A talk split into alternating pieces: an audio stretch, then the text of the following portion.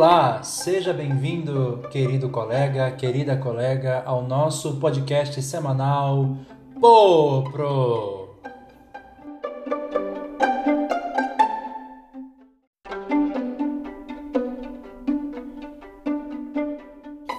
Nosso espaço de reflexão, discussão, troca de ideias sobre a nossa profissão, sobre a educação no Brasil e suas necessidades e as nossas perspectivas de futuro.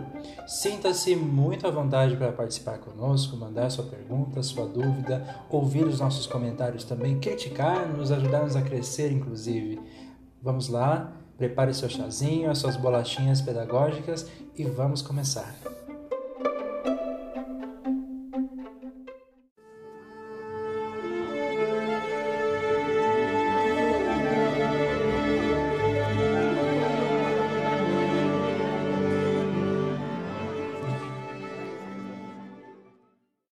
Você que está chegando agora no nosso podcast e não sabe bem o que está rolando por aqui, nós todas as semanas respondemos perguntas que os nossos ouvintes nos enviam através do e-mail, que está linkado aqui nesse podcast e também nas redes sociais, nas quais é, nós discutimos assuntos, como eu falei, relacionados à nossa profissão e à educação no Brasil. Estamos com uma série, já começa há duas semanas atrás, sobre a história da educação e a reflexão sobre a educação no nosso país, desde o período desde o período do início da colonização até os nossos dias. Hoje nós recebemos é, perguntas de três colegas de vários lugares do país e vamos ter um grande prazer de responder a essas perguntas. A primeira pergunta vem lá de Manaus e quem nos escreve é o nosso colega André. André pergunta: Olá, Existiu no período posterior à abolição legal do trabalho escravo alguma forma de segregação dos ex-escravizados e seus filhos no atendimento escolar? Pergunta muito interessante que vai, fazendo, vai nos fazer remeter ao período é, imperial, né? ao período imperial ali antes do período republicano. Então, por isso, inclusive, as próximas perguntas vão tratar mais ou menos desse período da história. Bom, André, obviamente. É essas pessoas que estavam trabalhando sob regime escravo, né, que estavam privadas de liberdade e sofrendo todos os tipos de atrocidades que nós bem conhecemos e tantas outras que nós é, apenas intuímos, né? Obviamente elas encontraram após a abolição, como nós bem sabemos, uma porção de inconvenientes e problemas. A abolição, a abolição não seguiu um, um serviço de atendimento público é, do Estado, algum tipo de ressarcimento, ou qualquer política pública que, é, que acolhesse e, e desse algum direcionamento profissional a esse contingente, né, essas milhares de pessoas que deixaram esse regime de trabalho. Aí nós sabemos de tantas coisas, né? A formação dos cortiços, casebres e primeiras e, e barracos nos morros, também casebres na zona rural, é, pessoas que estavam sujeitas a trabalhos de baixo salário, a gente fala de modo especial em Minas Gerais, é, os, seus, os postos de trabalho que elas ocupavam antes foram depois não foram é, ocupados por elas em regime de trabalho assalariado, mas por imigrantes europeus é, que vieram para o país e assumiram esses postos de trabalho, então um contingente enorme de pessoas ficou à deriva. No entanto, não existiu, como, como nos Estados Unidos, por exemplo, uma política educacional, é, uma lei que proibisse o acesso à escola para as crianças é, filhas né, ou descendentes é, de pessoas que estiveram sob regime escra escravocrata. É, na prática, na legalidade não existia uma proibição, pelo contrário, né? até existia uma, é, uma, alguma intenção do Estado, porque enxergava a educação como uma forma de modernização do país. No entanto, isso não exclui a realidade do racismo e das proibições tácitas. Né? Até pesquisas, inclusive, já da década de 90. Né? Eu lembro uma pesquisa que foi feita na década de 90 nas escolas estaduais do estado de São Paulo, é, em que os, os meninos negros recebiam um tratamento diferente, em geral um tratamento mais desrespeitoso, violento, e das professoras na educação no ensino fundamental.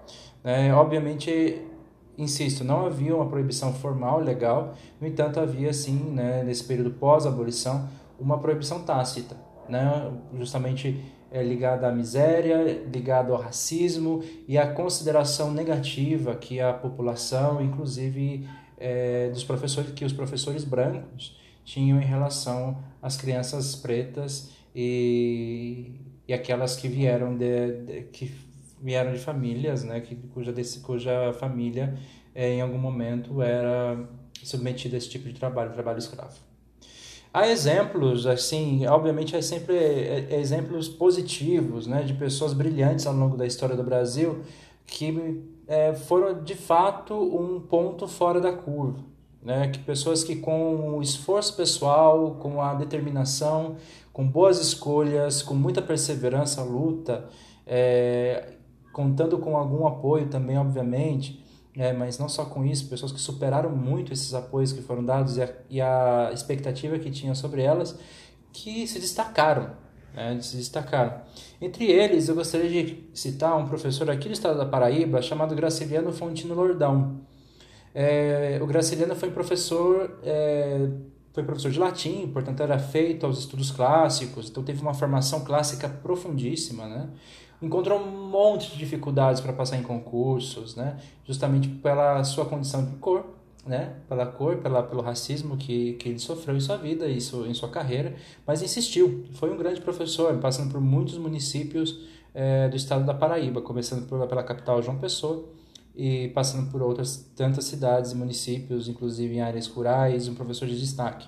Um professor que cuja um professor cuja garra, força, brilhantismo lhe rendeu uma altíssima consideração na sociedade paraibana do seu tempo e, ao mesmo tempo, é, lhe proporcionou a possibilidade de ostentar um cargo público, um cargo político, foi deputado estadual e também o título de coronel, que naquele tempo né, não era nada menor, pelo contrário, né, significava uma liderança, um reconhecimento de uma liderança, de um poder local. Né, Graciliano Fontino Lordão não era uma exceção propriamente dita, mas obviamente essas pessoas, é, porque que por condição de sua cor de pele, encontraram muitas dificuldades nas escolas. Insisto, não havia uma proibição tácita, uma proibição legal, havia sim uma proibição na prática, né? na prática de exclusão, racismo, segregação e marginalização das pessoas que vieram é, que vieram de um regime de trabalho desumano que era a escravidão.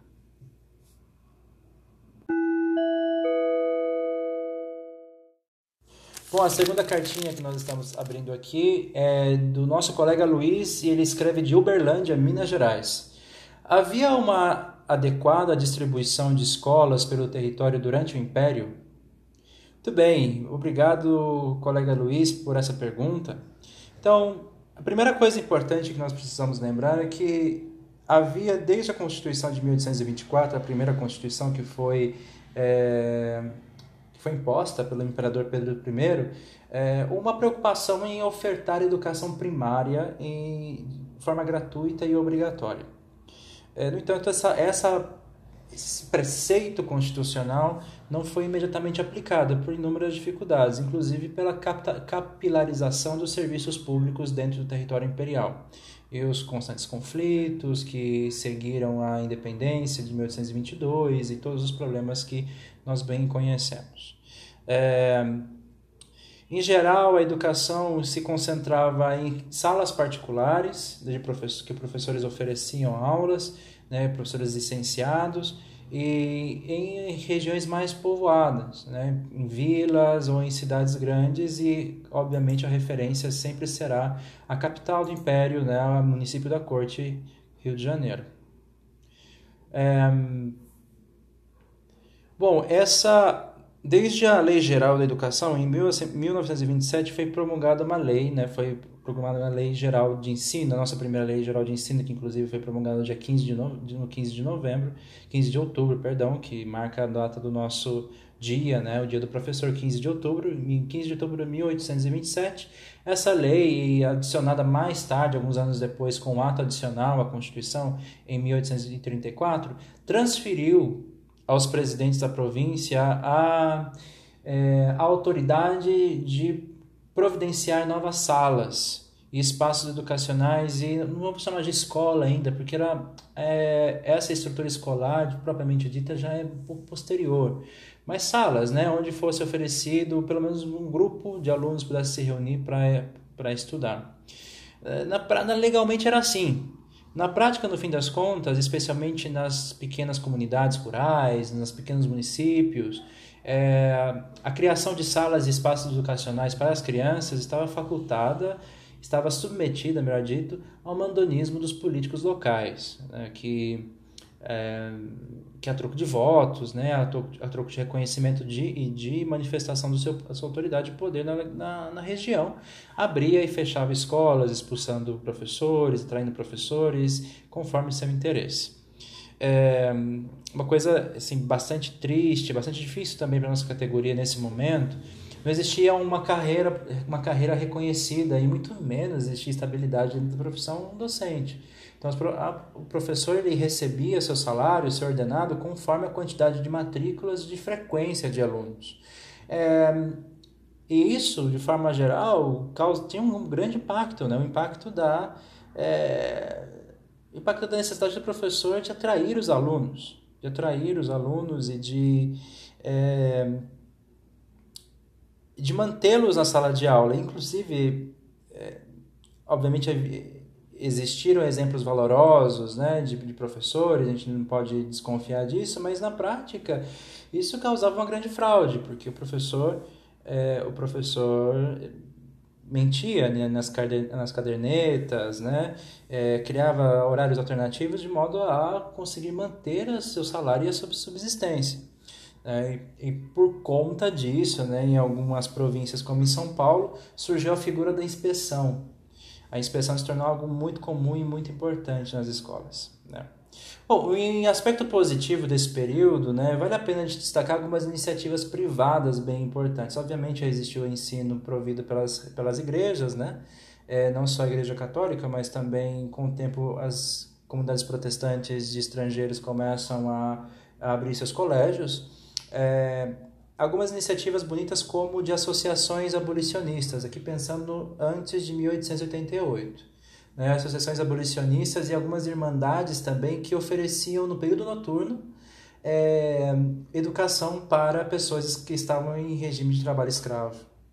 É, primeiras iniciativas muito bonitas de alfabetização, de conscientização política, né, dentro desses espaços é, promovidos pela, por essas associações. Obrigado pela pergunta, querido colega. Muito bem, vamos à terceira e última pergunta da nossa noite. E vem lá de Petrópolis, olha só que imperial, né? A nossa colega Maria é, escreve: Dom Pedro II disse uma vez que se não fosse imperador seria professor. O que aconteceu de importante na educação em seu reinado? Bom, algumas coisas nós já comentamos aqui é, na pergunta anterior do nosso colega Luiz Uberlandi.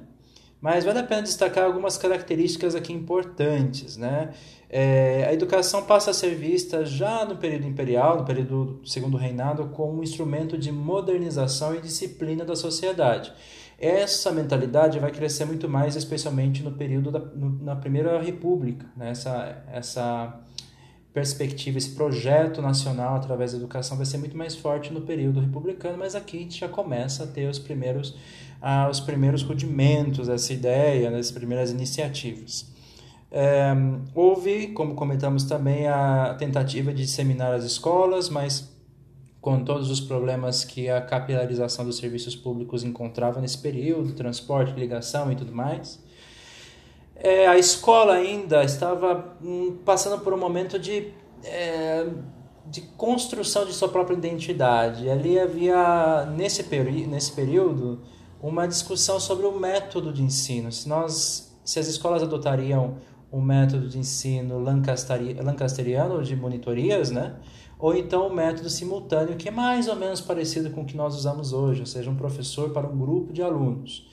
É, na prática, no fim das contas, a maior parte das escolas viviam em um regime, um regime de ensino é, que não era uma coisa nem outra e não era coisa nenhuma no fim das contas. Era um, apenas um professor que abria a sua casa e recebia as crianças e ensinava o que podia, o que sabia. Mas enfim, a gente está falando aqui em nível de, de, de, papel, de lei, de registro, registro oficial.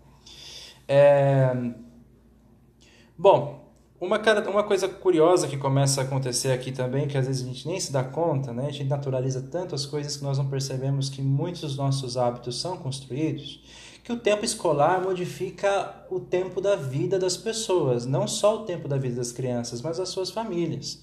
Nesse momento, né, com o surgimento das primeiras escolas públicas, nessa né, tentativa, as escolas começam a racionalizar os horários, especialmente as escolas em ambientes urbanos ambiente rural ainda isso vai demorar um pouco mais, vai acontecer mais com a instituição dos é, grupos escolares né, e, e, as, e as escolas reunidas né, no, no ambiente rural. Mas no ambiente urbano, a escola parece, começa a ter tempos, horários determinados, idades determinadas de crianças, então ela começa a ser um processo muito mais sistemático.